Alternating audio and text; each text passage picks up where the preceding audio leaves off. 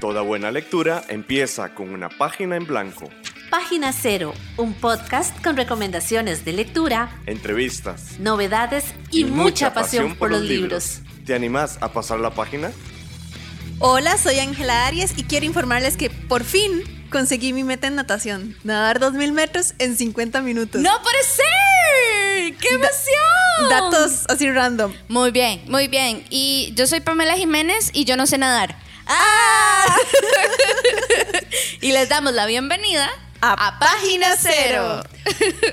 En Yo el no programa... Sé nadar, ¿cómo así? Ay. Me tienes que enseñar. Sí, yo te he dicho que yo te enseño Sí, con mucho cierto. gusto. Ajá. Pero ahorita la piscina está cerrada porque la están techando. No puede ser. Sí, entonces tuve que ir a otra piscina y me quedó muy lejos la piscina. Qué difícil y te movió toda tu organización de Diana. Sí. Dolorosísimo. Pero bueno, hoy venimos a hablar De- sobre.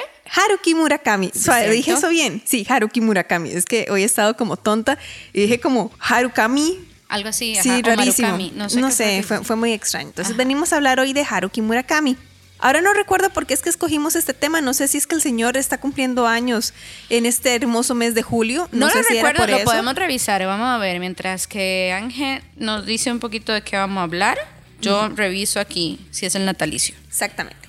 Bueno, la razón por la que decidí que hoy quería hablarles de Haruki Murakami es porque quiero compartirles mi relación de amor-odio con él. Una relación de amor-odio de la cual voy a hablar un poco más a profundidad en el programa, pero en Página Cero hacemos el esfuerzo de traerles recomendaciones de libros que hemos amado y que por eso queremos compartir. Entonces esto es como una relación muy extraña de lo que les vengo a proponer hoy. Bueno, que yo también comparto un poco, porque yo de hecho eh, leí un libro de Haruki Murakami, porque uno de mis primos es como está in love, ¿verdad? Es como, ah, Haruki, ¿verdad? algo así como yo con Truman, sin la relación de amor-odio que yo tengo con Truman, y me prestó un libro, yo lo leí y fue como, "Mm, amigo, no. Y ya después leí otros y me encantó, entonces sí es como, como complejo mi relación con él. Y no está cumpleaños en enero. Entonces, quién sabe por qué lo escogí. Nada más lo escogí y ya está. Ahí está Haruki Murakami. Pero en todo caso, vamos entonces a empezar con el programa de hoy. Conozcamos libros más allá de nuestras fronteras. Conozcamos historias que vienen del otro lado.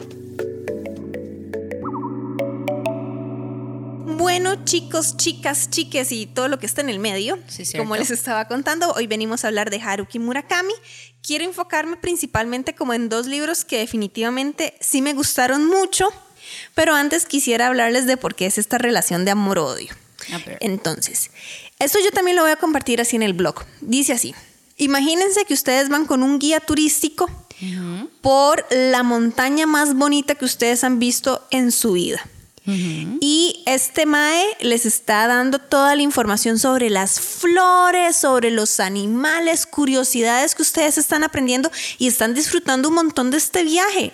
¿Verdad? Y bueno, es que a mí me gusta mucho como caminar, y entonces la idea como de hacer un paseo por una montaña y subir hasta, hasta lo más alto con toda esta información, con todo este rush de adrenalina, ¿verdad? Con el aire puro, con el solto, me parece fantástico, maravilloso. Y llegan a la cima y ven un paisaje lindísimo. Y mientras están viendo ese paisaje, el guía los empuja por el precipicio y ustedes van rodando y lo único que ven es como la tierra cuando llegan al final del camino, ¿verdad? Ok. Yo, wow. Ajá, eso fue como un giro loquísimo. Ajá, Entonces, mi plan es este. El camino con Haruki Murakami es así de maravilloso como con ese guía. Ustedes aprenden un montón. O sea, siento como que, co- como que lo disfrutan. De verdad, es un paseo que, que se disfruta. El, el viaje se disfruta. Ahí suenan las patillas de Ahí viene Catri a hacernos compañía. Eh, sí, ¿verdad? Es- esto que dicen de que no, no es importante el destino, sino el viaje. Bueno, Sí. el viaje con Haruki Murakami es muy chiva, pero para mí sí es importante el destino, ¿verdad? De la, la llegada. Y me da a mí la impresión de que Haruki Murakami, cuando ya está llegando al clímax, a lo más más, me empuja por el precipicio y no me da un final como que me deje muy satisfecha. Bueno, eso fue lo que justamente a mí me pasó con Al sur de la frontera, al oeste del sol. Yo lo leí y yo estaba como disfrutando la vara y tal, y recuerdo que en el final fue como, say what? O sea, what? Que de hecho, este es el libro que también yo traje aquí sobre la mesa porque ya sabía que Pamela lo había leído. También tengo idea de que este fue como el primer libro de Haruki Murakami que yo leí. Ah, Tengo esa idea, ¿verdad? Puede ser que esté equivocada porque lo leí hace ya mucho, mucho tiempo. Y fue como esta sensación de como, mm, mm, pero, ¿qué What? pasó? Sí, o sí, sea, sí. no, no lo puedo Todo- procesar, ¿verdad? Todo esto para, para qué? O sea, como que me acuerdo que con ese mi sensación fue como, ok, pero siento como que no fue a ningún lado. como Exacto, extraño. exacto, es eso, como Ujú. que no se va a ningún lado, ya estás llegando a un paisaje maravilloso y ¡puf! te tiran por el precipicio y, y- Como que le faltan páginas al libro. Ah, o sea, es como alguna Sí, cosa así, sí, y- ajá. Y, tal vez, digamos, tal vez así es la vida, ¿verdad? Tal vez vos estás caminando de la mano con alguien y esa relación llega a nada, que es más o menos lo que sucede al personaje de, de Al sur de la frontera, al oeste del sol, que me parece que el, prof- el personaje se llamaba Hajime. Yo me acuerdo que era un hombre. Era un hombre, sí, casi todos son hombres. Bueno, al menos la mayoría de los que yo he leído de Haruki Murakami me parece que son hombres, con Ahora excepción de algunos pienso. cuentos, como los cuentos de El elefante desaparece y otros cuentos. Me parece que ahí sí hay mujeres. Pero este, al menos este, al sur de la frontera, al oeste del sol, me parece que el nombre del protagonista es Hajime, sí, aquí, aquí lo estoy viendo. Eso significa inicio, ese nombre. Ay, qué bonito. Como soy una ñoña a la que le gusta el anime y esas varas, ¿verdad? Entonces este, ese tipo de miscelánea de conocimientos inútiles ahí lo tengo. Ah, yo soy un soccer para ese, para ese tipo de cosas. O sea, todos los nombres o cosas que tienen como un simbolismo y tal. Uh, sí, me encanta. Bueno, en total que es un libro cortito, por dicha este, al sur de la frontera, al oeste del sol es un libro cortito y entonces no se siente tanto como que... De hecho, yo me, me acuerdo que el libro que a mí me prestaron era muchísimo más delgadito que esto. Tenía la letra muchísimo más chipita y era súper pequeño, súper, súper chiquito. Sí, e- esa del, del- se me olvida, al sur de la frontera, al oeste del sol, aquí que lo estoy viendo, tiene 266 páginas. Entonces, es un libro relativamente cortito para aquellos que, que leen con, con frecuencia, ¿verdad? Pero sí es un viaje en que estás disfrutando mucho y al menos en mi caso particular terminas como 266 páginas para este final. Eh, Estoy confundida. Bueno, pues verás que yo leí de él La muerte del comendador.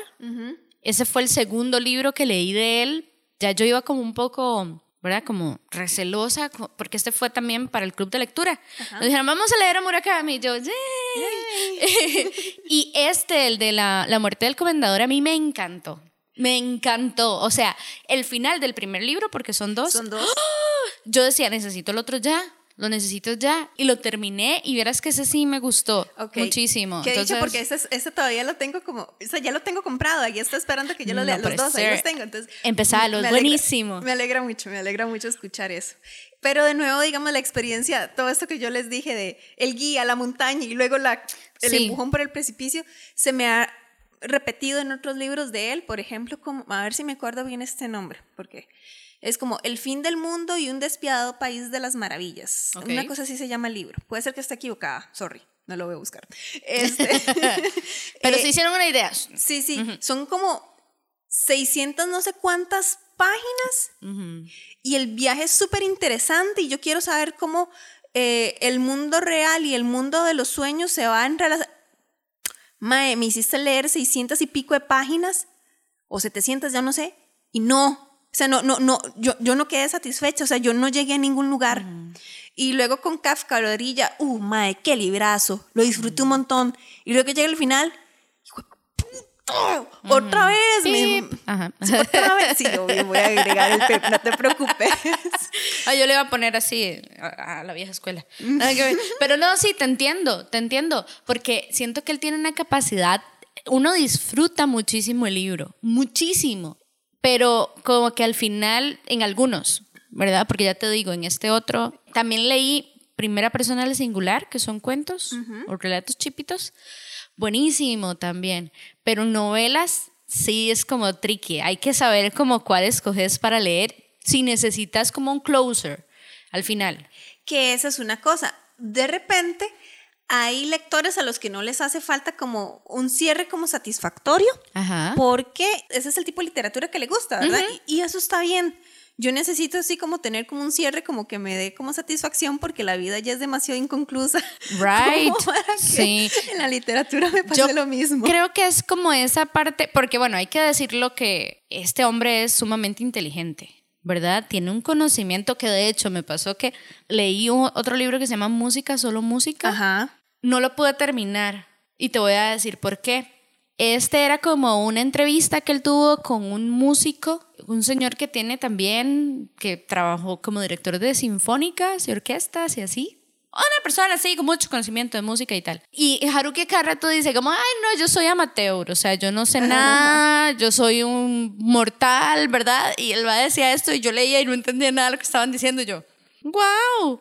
Eh, entonces me costó, como que yo sentía que me estaba perdiendo algo de la historia, que de hecho tuve que preguntarle a Jason, porque Jason es músico, porque también hay una cosa muy interesante.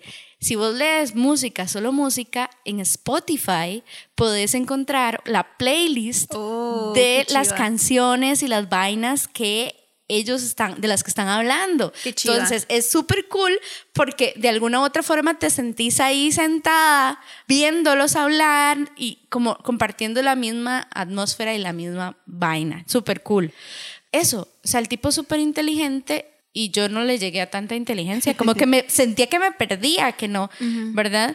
Pero a lo que iba a decir antes de este gran Paréntesis. paréntesis es que me parece haber escuchado que él decía que le gustaba dejar al, al lector con esos cierres Inconclusos. inconclusos. Ajá. Sí, digamos, es, es su jam, es lo que le Ajá, gusta. Bueno, exacto. ahora que estás hablando vos de música, solo música, yo no he leído el libro, pero sí me permite dar pie para hablar un poco del autor en sí, porque, eh, confesión a las personas que nos escuchan, este programa lo estamos grabando así como apenas, apenas como para que salga, Sí, es cierto. entonces no me va a dar chance La como- vida, amigos La vida, la vida, sí, La exactamente. vida. Entonces no me va a dar chance como de que grabemos seccioncitas. Entonces voy a compartir muy por encimita lo poco que sé de Haruki Murakami, ¿verdad? Él tenía un bar de jazz, Mm, es cierto. ¿verdad? O sea, y de hecho, una de sus primeras novelas, si no es que es la, la primera, ¿verdad? Se me confunde siempre cuál de las dos es. Eh, escucha la canción del viento o Paintball 1900, no me acuerdo qué. Ay, es cierto, no lo recuerdo. Voy, voy a buscarlo, voy a buscarlo. Concierto de música de elevador. Sí, sí, ah, no, no se preocupe, ahí yo lo voy a meter. Five minutes later. Escucha la canción del viento en el 79 y luego Pinball 1973 en el, en el 80. Pinball. Pinball. Ay, yo siempre digo paintball. El de Paintball es el de pistolas. Sí, sí, sí, sí. Pero, Pero sí, sí, un lo pinball, sé. ¿verdad? El pinball es esta maquinita que es como de juegos, Ajá, ¿verdad? Sí, Entonces, yo por ejemplo este, el de al, al sur, De la siempre digo al sur de no sé qué, al oeste del no sé cuánto, porque tampoco me sé los nombres totalmente.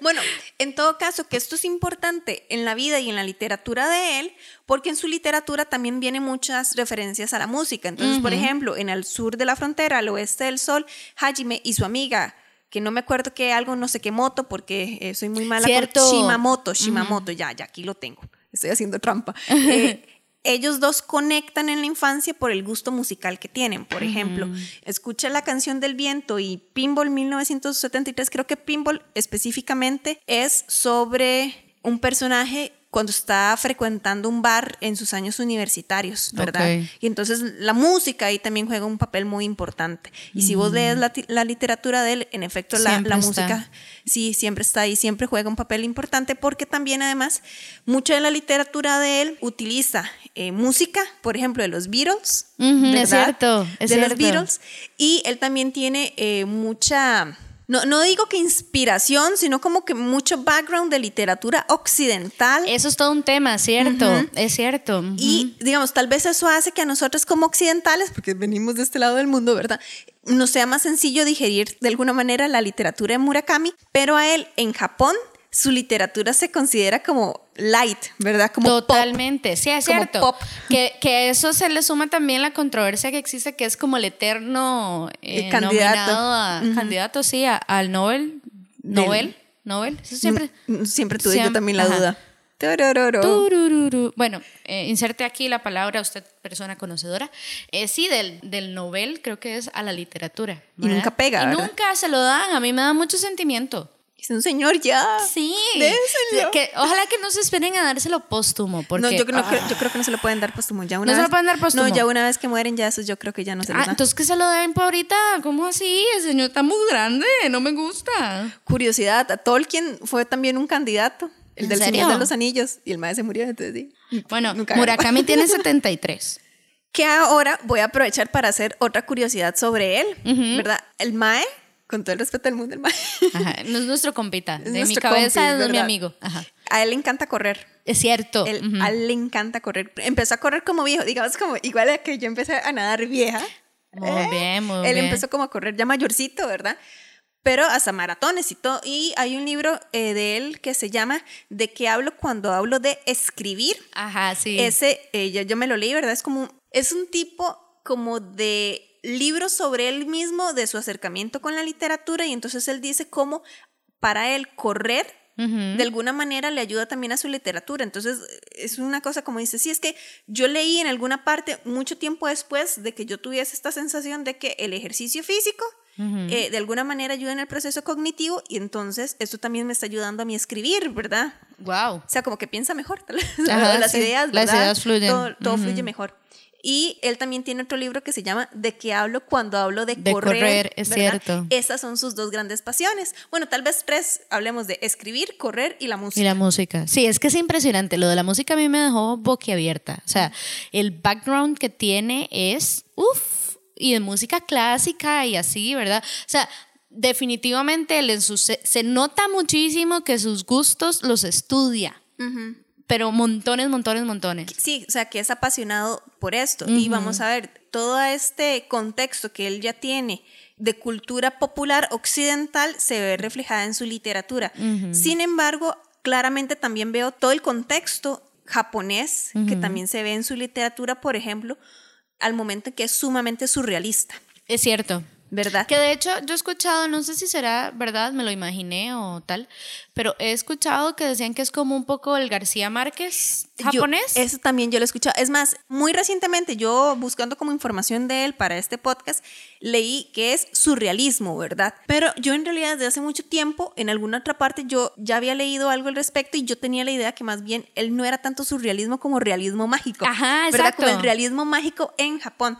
Que aquí me viene este comentario, así entre paréntesis, yo no soy académica en literatura, ¿verdad? Entonces me pueden corregir claramente, yo estoy abierta a aprender, pero a lo que tengo entendido por otras lecturas que he hecho, el realismo mágico, si bien es sumamente fuerte en Latinoamérica, ¿verdad? También tiene un contexto cultural muy fuerte de que en nuestros países, nuestras sociedades de Latinoamérica, esta del creer y no creer, por ejemplo en Costa Rica, ¿verdad? Ajá.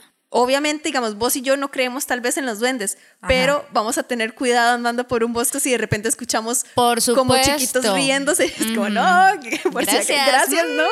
Ajá. No quiero que me Camine lleven los rápido.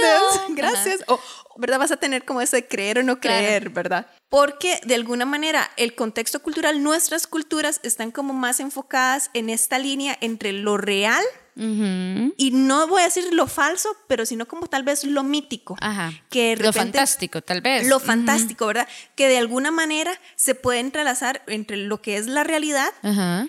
y para alguien sumamente occidental, qué sé yo, Europa o Estados Unidos, ¿verdad? Eso tal vez no sea como, ay, no, ustedes sí que son tontos. Eso tiene una explicación completamente Lógica. lógica, racional y científica y nosotros No, no, no, no, no. tal vez sí, Fueron los pero duendes. por si acaso, no, ¿verdad? Fueron los duendes los que me lo perdieron, claro. Entonces, ¿qué ocurre? Que en este tipo de sociedades en donde lo mítico está muy relacionado también con el diario a diario, con lo cotidiano, eso también se ve reflejado en la literatura. Por Entonces tenemos, supuesto. por ejemplo, a Gabriel García Márquez en Colombia.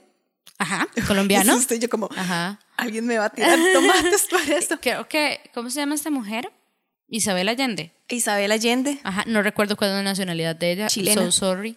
Ajá, pero creo que ella también está como dentro de esa, un poco, ajá. Un poco, sí. Eh, Por la casa de los espíritus, ajá. así. Si no me equivoco, este, cinco minutos. ¿Qué ocupado buscar? A few moments later. Ok, hay un escritor que se llama Salman Rushdie, que estábamos viendo que es, ¿cómo es? Estadounidense, británico. Ajá, es escritor y ensayista británico-estadounidense de origen indio. Ok, y este origen indio es muy importante también porque la literatura de él también tiene este factor fantástico, ¿verdad? Y esta es como una representación de este factor fantástico dentro también de la literatura india. Y luego tenemos a Murakami, que tiene mucho esta combinación de lo real y de lo fantástico dentro de su literatura, ¿verdad? Entonces, de ahí viene esto también que hice ahora las fuentes más eh, recientes que busqué, que dicen que es surrealismo. Ver, Claro, es que patara, potato patara, ¿verdad? es complicado, ¿verdad? ¿Cómo hacemos etiquetas de etiquetas de etiquetas de Yo, etiquetas? yo, digamos, para- yo ahí no me ajá. quiero meter porque, como ya dije, yo no soy, Sí, no, yo este, tampoco. ¿verdad? Académica en literatura en ese sentido. Pero sí puedo decir de que efectivamente la literatura de él hace esta mezcla de lo real y de lo fantástico. Entonces, por Claro. ejemplo, al sur de la frontera, al oeste del sol, hay como un elemento fantástico con Shimamoto, ¿verdad? Ya es un misterio, por es un ejemplo. misterio. Es un misterio completamente. O en este que les decía, el país de las, no, ¿cómo es? El fin del mundo y un despiadado país de las maravillas.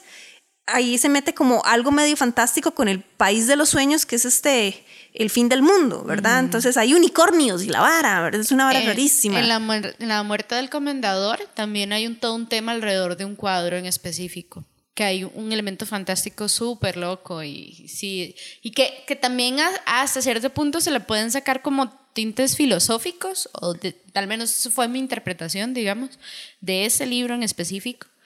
Sí es cierto que música es solo música y creo que primera persona singular, esos no tienen tanto el toque fantástico. Música es solo música porque en realidad era una transcripción de, de las conversaciones que él tenía con, con este señor que se me olvida el nombre, pero que era una eminencia, o- ¿verdad? Pero sí, es cierto, él juega muchísimo con eso, con lo magnífico y lo fantástico, pues lo, lo fantasioso. Y es súper loco porque yo no sé si lo que voy a decir tiene sentido, pero es que todo es muy real.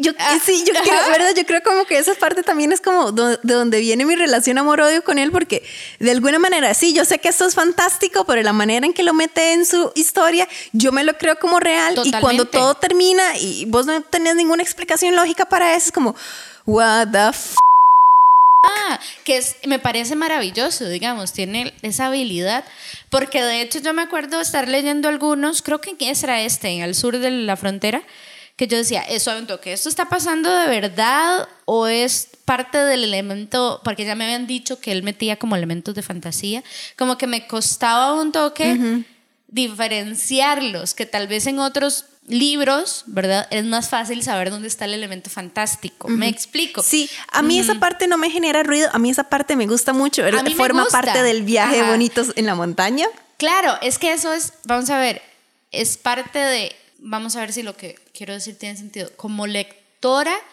te mantiene enganchada. Ajá. Como que querés saber qué es lo que sigue y hacia dónde me va a llevar esto. Digamos, es, es cool, a mí me gusta, pero sabiendo que eso es lo que me voy a encontrar desde el principio, como el warning. Para mí, ajá, necesito como saber que ese libro va por ahí como para no sentirme perdida en algún momento. El pacto de ficción del que hablé hace unos cuantos Sí, es episodios. Cierto, sí, es cierto. Ya a partir de esto voy a pasar a los otros libros, pero antes, una pausa. Página Cero es una producción gratuita para amantes de los libros. Pero para mantener el podcast necesitamos una ayudita. Por eso te agradecemos que escuches esta pausa publicitaria. Ya casi volvemos con más lecturas. No solo de libros vive el lector. Ni la lectora. Si te gusta Página Cero, por favor considera apoyarnos con tu patrocinio en Patreon. Así tendrás acceso temprano a episodios especiales del podcast y a contenido exclusivo para mecenas. Al mismo tiempo, nos ayudas a mantener este proyecto con vida. Encontrá más información en nuestro sitio web pg0.com. O visitar directamente el sitio www.patreon.com barra inclinada pg0. Es hora de pasar la página cero. Bueno, chicos, chicas, chiques y todo lo que hay en el medio, volvemos aquí a página cero. Ahora sí, los libros que les vengo como a recomendar, que al menos a mí me gustaron más en el sentido de que me dieron como un cierre en el que me sentí más satisfecha, Ajá. ¿verdad? No me sentí frustrada.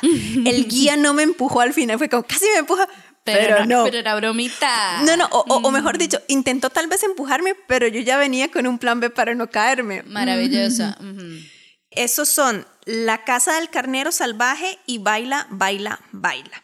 Haruki Murakami tiene algo de que de vez en cuando personajes que él ha tenido, como en novelas anteriores, hacen su aparición. Es cierto. En Pinball 1973, espero que sea ese, si no, entonces es en Escucha la canción del viento. Del viento. Sí, en alguna de esas dos, que por cierto, es que vienen en el mismo libro, eh, en la editorial Tusquets, ¿verdad? Ajá. Vienen como son dos novelitas cortas y vienen entonces Vienen en el mismo ejemplar. Entonces, por eso es que ahí es donde yo tengo la confusión. Uno de los personajes que no es principal, pero que está en el background del bar, es el rata. Ok. Es este chaval o, si no mal recuerdo, porque nuevo lo leí hace mucho rato, universitario, pero como también como lo que se dice en inglés como un dropout, Ok, ajá, ¿verdad? sí. Como al- Desertor. desertor, sí, ¿verdad? Y de ahí el, el mae del rata desaparece en algún momento. Pero el rata vuelve a hacer su aparición en la casa del carnero salvaje. Entonces voy a contarles de qué va el, esta vara de la casa del carnero salvaje, que a Pamela le gustó mucho la portada del libro. Es un toro. Bueno, no, no, eso es un Es un carnero. Un carnero. mi, mi capacidad de identificar animales es maravillosa. Bueno, pues ay, yo lo vi. lo- me gusta el contraste de colores. Eso es lo que. Ay, aquí hay una persona. Hay ¿Cómo una así? No lo había visto. ok. Perdón. Yo, yo creo que eso va a ser como la portada del episodio para que la gente vea la confusión. No puede ser, sí, yo creo que sí. Bueno, La Casa del Carnero Salvaje nos da la historia de un hombre que es publicista y que en una de las revistas eh, que él publica, la portada, aparece un carnero. ok. Pero es un carnero que de alguna manera es como particular, ¿verdad? Como, como que destaca de entre sus iguales, y, pero él no se puede explicar por qué. Nadie se puede explicar por qué. O nadie le puede explicar al por qué. Están saliendo fantasmas en la casa de Pamela. Estamos, hablando cosas de, fan- de realismo mágico y cosas así, fantasía. Y vienen los duendes, ve, los llamamos. Los llamamos. Todo está bien, amigos. No estamos haciendo nada Y fijo, el sonido no se escuchó en la grabación. Somos Fijo, nosotros de sí, sí, sí. Pero ¿verdad que sí sonó? Bueno, Sí, sí, sonó. No, todo bien. todo bien, amigos. Disfruten la su era la, la refrigeradora haciendo hielo. Fijo, sí, nosotros. ser. Bajando los santos. En todo caso, tenemos a este chavalo publicista, ¿verdad? Hace la foto, o, o- o mejor dicho, como que publica una foto con Ajá, este ajá. carnero particular. Y por algún motivo, razones, circunstancias, recuérdense, no hay muchas explicaciones a veces en la literatura de Murakami, las, las varas solo suceden. Ajá, pasan. Es contactado por un grupo muy poderoso, ¿verdad? Político y económico, que le pide que investigue sobre ese carnero. Y el Mae, ¿what? Ok, ¿por qué? Ajá. no sabe, o sea, no es como encuentra el carnero. Wow. Porque si no, va a haber consecuencias. No sé si es que las consecuencias es como que cierran la empresa de él o le manchan alguna el- o sea, es, un- consecuencia. es una consecuencia. Acuérdense que Japón es también un, un país, una sociedad que piensa mucho en el honor, ¿verdad? Cómo la ve la gente a uno, ¿verdad? Usted tiene que ser una persona que no destaque, que no levante la cabeza por encima de los demás, pero que tampoco haga problemas, ¿verdad? O sea, entonces esto es un problema. Entonces de ahí, el MAE se va a hacer la investigación en busca del carnero salvaje. El rata aparece en algún momento también en esta búsqueda del carnero salvaje. Y nuestro protagonista, que paréntesis, vieras que a mí me cuesta mucho encontrarle los nombres a los protagonistas de, de las novelas de Murakami. Solamente me acuerdo de Hajime. Te voy a ser sincera. En la muerte del comendador no existe nombre, creo. Yo creo que del aquí protagonista tampoco. Yo y creo que, y, me- tampoco. y creo que eso era algo que yo decía "Pues, cómo te llamas amigo no me Sí, acordaba yo- o sea no, no yo- lo encontré nunca digamos, tengo como la idea de que muchos de los libros que yo he leído de Murakami, ¿Verdad? el protagonista no tiene nombre. Tal vez Kafka la orilla es una excepción porque creo que el, el chico se llama Kafka, Ajá. ¿verdad? Pero, pero sí, o sea, me parece que es en La Casa del Carnero Salvaje, el, el protagonista no tiene nombre. y es interesante como tampoco o sea vos estás leyendo el libro y es como ni ni ni ni ni ni ni y hasta el- en algún punto de la novela o, la, o el cuento lo que sea vos decís como ¿saben todo que este mae cómo se llama? ¿verdad? o sea Eh, como que uno como no dice te hizo "Mm". falta. exacto no hizo falta Ujú. Eh, En todo caso, ya cierro el paréntesis. Nuestro amigo sin nombre empieza como esta investigación, termina yendo junto con su novia, que es una chica enigmática ok de hermosas orejas. Eso es lo único que, Guau. Que destaca de ella. Digamos, el, el Mae dice, esta no es una muchacha particularmente hermosa, no es fea, pero no es particularmente hermosa, pero ella es modelo. ¿de orejas? Es que cada vez que ella se destapa las orejas, se ve como hermosa. Es una, de nuevo, Wow. es sí, esta sí, como sí. una explicación, ¿verdad? Es como, esta, esta chavala es lo que trae también mucho del elemento fantástico, ¿verdad? Y esta chavala también, no sé si es que tiene poderes mágicos o qué carajo, pero ella, digamos, toma decisiones o dice, vamos acá y todo le funciona. ¿Por qué? De, no, no, nada más, vamos acá, Una todo le funciona. Es, ajá. ¿Verdad? Tiene como, exacto, esta intuición. Y en su búsqueda, ella elige hospedarse en un hotel que se llama Hotel El Delfín. Ok. Que el hotel al final tiene relación con una casa que tiene relación con el bendito carnero. Oh, wow. ¿verdad? Entonces, la muchacha juega un papel importante en esta movida, ¿verdad? En, en este periodo de la vida de nuestro protagonista sin nombre. Y eventualmente nuestro amigo encuentra al carnero, o mejor dicho, encuentra al hombre carnero. Es un hombre. ¡Ah! Por eso sale ahí en la portada. Tal vez, I don't know, ¿verdad? Pero nuestra amiga Love it. desaparece. No puede ser la de las orejas bonitas. La de las orejas bonitas, desaparece. O sea, él- ella le deja comida lista, Ajá. ¿verdad? O sea, como, vaya a acostarse, tranquilo. Algo sucede, él no sabe qué, pero la chavala jala. Y nunca más La vuelve a ver. Nunca más se vuelven Qué a ver. No les voy a contar el final del- de la casa del carnero salvaje. Es, a mí me dejó satisfecha. De Ok. nueva, o sea, Ya se quiero me- leerlo, me dieron ganas de leerlo. chiva. No te lo voy a prestar porque vos destruyes Sí, yo, los doblo, los rayos, los, Pero- los pero sí es café y vaina y Sí, ya no, te no. imagino. Sí, no. Pero me puedo comprar uno, amiga. Sí. Qué dicha. Voy a ir a buscarlo. Ahorita viene la feria del libro, los puedes ir a buscar ahí. Ay, sí, pero es que tengo un problema muy grandísimo. Porque BTS va a sacar merch el lunes. Ah, es muy difícil. Pero bueno. Anyway. Anyway. Ay, por cierto, Namjoon, si hay aquí alguna o Fan. algún fan de BTS, a Namjoon le gusta. Eh, a ¿qué dije? No sé. Ok, a Nam, Kim Namjoon, mi novio, en mi cabeza, él eh, le gusta mucho Murakami. ah, Creo que ha, ha recomendado uno, creo que fue o Kafka en la orilla o en 1800. 1984, que tiene como una Q, porque en japonés Exacto, Q es sí, creo que fue un alguna de, de esas. Voy a buscar, pero sí. Bueno, en todo caso, ahora vamos con Baila, Baila, Baila. Yo no lo sabía. Cuando yo compré Baila, Baila, Baila, yo no lo sabía que es prácticamente la continuación de La Casa del Carnero Salvaje. ¿Really? Really? ¡Qué loco! Tiene a nuestro mismo protagonista, de nuevo sin nombre. Ajá. A ver, perdón. Es 1000Q84. Sí. Ese fue Sí, el que. sí, porque la Q en japonés, Q, así también se pronuncia el número 9. Miscelánea de conocimientos inútiles. There you go. Pero bueno, ese también otro conocimiento inútil que el BTS, el líder de BTS, recomendó ese libro. Adelante, la continuación. Ujú. Ok, estamos entonces con Baila, Baila, Baila. Nuestro amigo que era publicista ahora de ahí, se dedica como a hacer como reportajes de periodismo, de ahí, porque como es comunicación y todo es lo mismo aparentemente. Claro, claro, sí, como. ujú. Pero está pasando tal vez como por un momento como extraño en su mente, ¿verdad? Entonces dice, bueno, voy a resolver el misterio de un momento muy extraño que sucedió en mi vida, que es La desaparición de la chica. No. Sí y no, digamos que es cuando él fue a buscar al bendito carnero, Ok. ¿verdad? Él, no- él- él en realidad no tiene como respuestas claras todavía ¿De qué fue lo que de pasó? qué carajo sucedió. Parte de eso es a dónde carajo se fue la muchacha, ¿verdad? O sea, Claro. ¿Qué pasó con ella? Como que todo el viaje está lleno de incógnitas. Exacto. Entonces él regresa al hotel El Delfín, claro. excepto que ya no está el hotel El Delfín. No puede ser. Lo han derribado. No puede y en ser. su lugar hay un nuevo hotel, Ok. que creo que se sigue llamando El Delfín, pero hay un nuevo hotel, Ujú. ¿verdad? Y en este hotel él va a conocer a dos personas. Ujú. Una niña que se llama Yuki y una chavala que se me olvida su nombre porque tiene un nombre muy extraño. Ah, eh, Eso es Bueno, algo que a mí para- me cuesta mucho, el tema de los nombres, porque como no sé cómo, los leo y siempre en mi cabeza, una de dos, o le pongo nombres latinos para saber identificarlos y que no me cueste la lectura, o hago como en mi mente. No, ya, ya, ya encontré el siento, nombre. Se llama- es que se llama Yumiyoshi. Me gusta ese nombre. Yumiyoshi. Yumiyo- Yumiyoshi. Entonces, este, ¿qué es lo que sucede? Que Yumiyoshi es una chavala que trabaja en el hotel Ujú, y en el hotel ocurren cosas extrañas. ujú. Y ella le cuenta que una vez estaba en el ascensor, entró a un piso y todo estaba a oscuras, Ok. completamente oscuras. No recuerdo si ella salió del ascensor o no, pero sí vio como una puerta al final del pasillo que tenía por debajo la franja de luz de que había alguien más. Ajá. Pero ya eso le dio mucho miedo, Claro, sí, ¿no? ¿verdad? Y él en su estancia en el hotel experimenta el mismo fenómeno. Wow. Y cuando él va a la habitación, encuentra A la muchacha. No. al hombre carnero. Al hombre carnero. Yo pensé que la muchacha. Con, el hombre carnero con la muchacha.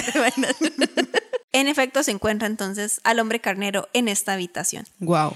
Como también ya había dicho, otra de las personas que él conoce en este nuevo hotel El Delfín es una niña Yuki llamada que también tiene como algún tipo como de habilidad especial, ¿verdad? Es, es una niña muy bonita, ¿verdad? Muy linda, pero tiene como una relación familiar difícil con su madre y con su padre. Su padre es escritor, pero es como tuvo una gran obra y ya todas las demás son como me, Ok. ¿verdad? Pero es escritor famoso y con money money. Y la mamá es fotógrafa también con money money, pero la mamá no es una mujer muy maternal o al menos el tipo de, de madre que es no es lo que Yuki necesita, ¿verdad? Ajá. Es muy negligente con su hija, por decirlo de alguna manera. ¿verdad? Y de hecho la deja botada cada rato. Y así es como... Ay, qué injusticia. Sí, ¿verdad? Bueno, bueno, vamos a ver. Hay diferentes maneras de ser madre, pero obviamente aquí hay una niña que está sufriendo por esto, ¿verdad? Y así es más bien como nuestro protagonista y Yuki se conocen, porque Yu, ¿cómo se llama otra vez la chavala? Yumi, Yumi, es que tiene un nombre como Yumi, mm. Yummy. Yumi cho. cho. Yumi Yoshi. Ah, Yumi Yoshi. Sí, cierto. Ay, Yoshi como el de Mario Brothers. Exacto. Ya, ahí está, Yumi Yoshi. Eh, le pide a nuestro protagonista que si por favor puede llevarse a la niña en el avión, acompañarla hasta Tokio, por ejemplo. O sea, así es como con- se conocen estos dos, porque de alguna manera nuestro protagonista se hace amigo de la niña y él ve que ella no está en una situación en donde haya una persona adulta cuidándola, Ok, ¿verdad? entiendo. Digámosle de alguna manera. Y al mismo tiempo nuestro protagonista está buscando a eh, su exnovia, esta de las orejas divinas. De las orejas bonitas. Ajá. Y mientras él va contando su historia, nos damos cuenta de que uno de sus compis, bueno, tal vez no compis, compis, pero era un amigo ahí como de, de lejitos, o sea, se llevaba bien con uno que se llamaba Gotanda. Es que me acuerdo porque el nombre es feísimo, Gotanda. Gotanda. Y Gotanda es un actor famoso en este momento. Oh, wow. Y el Mae por varas, ¿verdad? Nuestro protagonista anónimo se va a ver la última película de Gotanda al cine, que es un, ¿verdad? Como el, es un actor bonito, guapo, entonces Ajá. es un éxito entre las chiquillas, ¿verdad? Es con películas que no tienen trama, pero la trama es Pero él. la trama es él. Ajá. Todas ustedes saben Yes. de qué estoy hablando, Claro que sí. ¿verdad? Y resulta que a quién se encuentra en el cine, en la pantalla, aparte de Gotanda, A la novia. A la exnovia, exactamente, la de las orejas. No puede ser. Sí, sí puede ser. Y así nos damos cuenta Y el que- carnet necia. Necia con el carnero. Con el carnet. Y, y así nos damos cuenta entonces de la relación que tiene Gotanda con Kiki, así es como se llama la chica de las orejas, que hasta ahora en Baila, Baila, Baila es cuando sé que se, Se llamaba sabe. Kiki. Yo no sabía su nombre en la casa del carnero salvaje. O sea, Murakami creo que en ese momento no se molesta en darle nombre. Y este, resulta que Kiki era, aparte de modelo, ¿verdad? Aparentemente, era también, es muy normal que en Japón estén, por ejemplo, las hostess, pero que además tienen como servicios como de damas de compañía. Ajá, ajá. Entonces, dicho de otra manera, era una prostituta, ¿verdad? Pero una prostituta cara. de Ok. algún- y era una de las prostitutas de Gotanda. No puede ser. Sí. Entonces, digamos, nuestra historia ahora se va a enfocar en la búsqueda de Kiki porque Kiki está desaparecida. Eh, nuestro protagonista cree en algún momento que la encuentra, pero nosotros leyendo el libro nos quedamos así, bueno, ¿encontró verdaderamente a Kiki o es el fantasma de Kiki? Entonces no les voy a contar en qué termina este libro, pero sí tenemos un cierre. Sí podemos imaginar qué pasó con Kiki, ¿verdad? Sí tenemos como una resolución con respecto a Yuki, con Yumi Yoshi.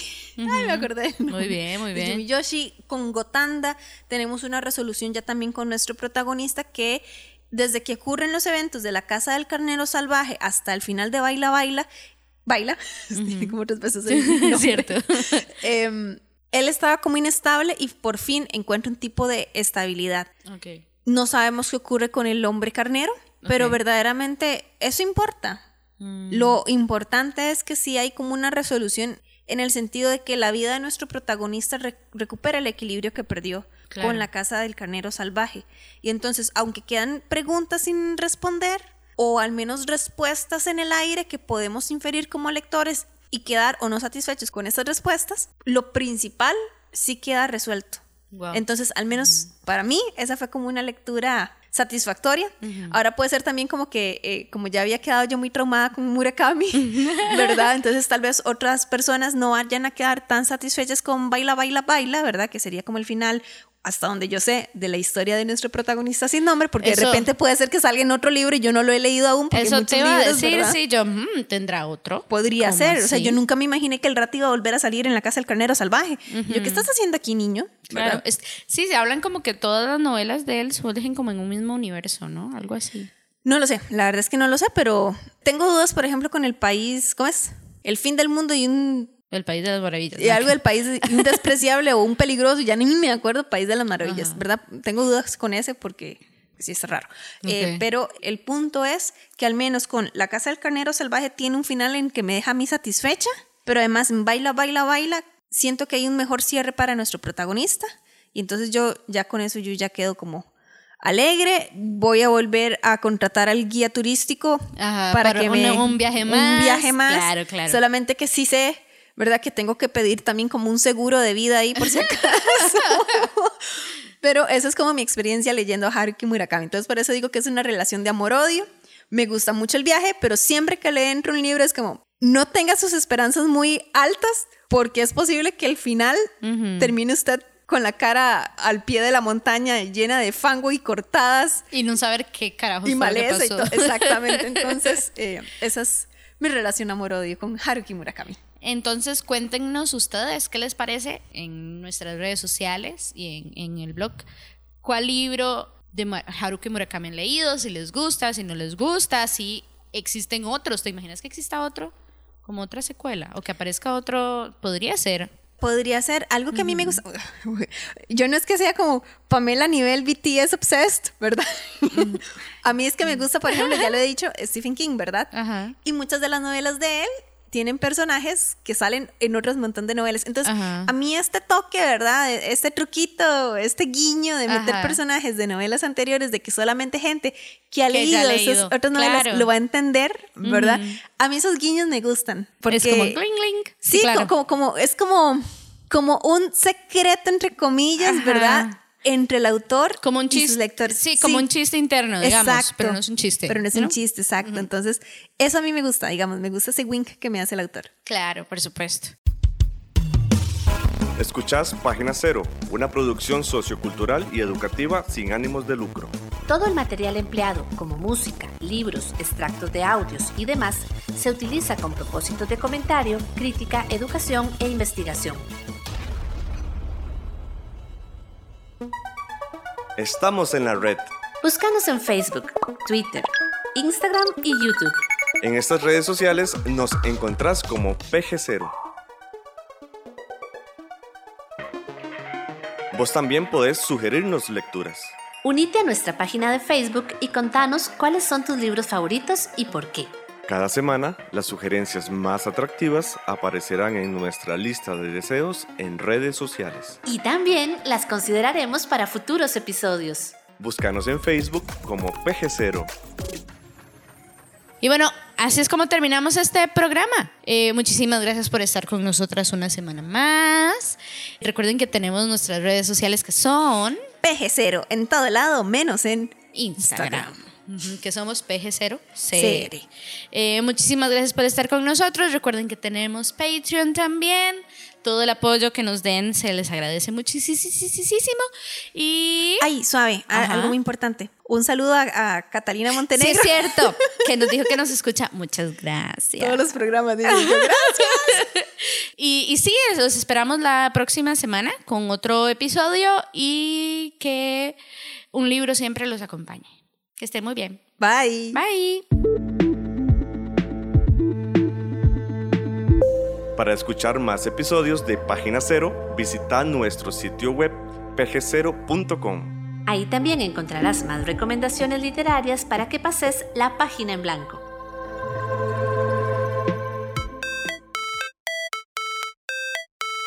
En esta producción participaron Sadie Salas, Y Manuel Zumbado. en locución Jason Zanabria. Como técnico de grabación, Página Cero es una producción de Pamela Jiménez. y Ángela Arias. Página Cero es una producción sociocultural y educativa sin ánimos de lucro. Para más recomendaciones literarias, visita nuestro sitio web pg0.com. Para cualquier consulta o sugerencia, escribinos al correo electrónico pg0.gmail.com. Y si te gusta este podcast, por favor considera apoyarnos con tu mecenazgo en www.patreon.com barra inclinada pg0 y recibí adelantos y contenido exclusivo. Ahora sí, pasa la página en blanco e inicia la lectura. ¡Felices letras!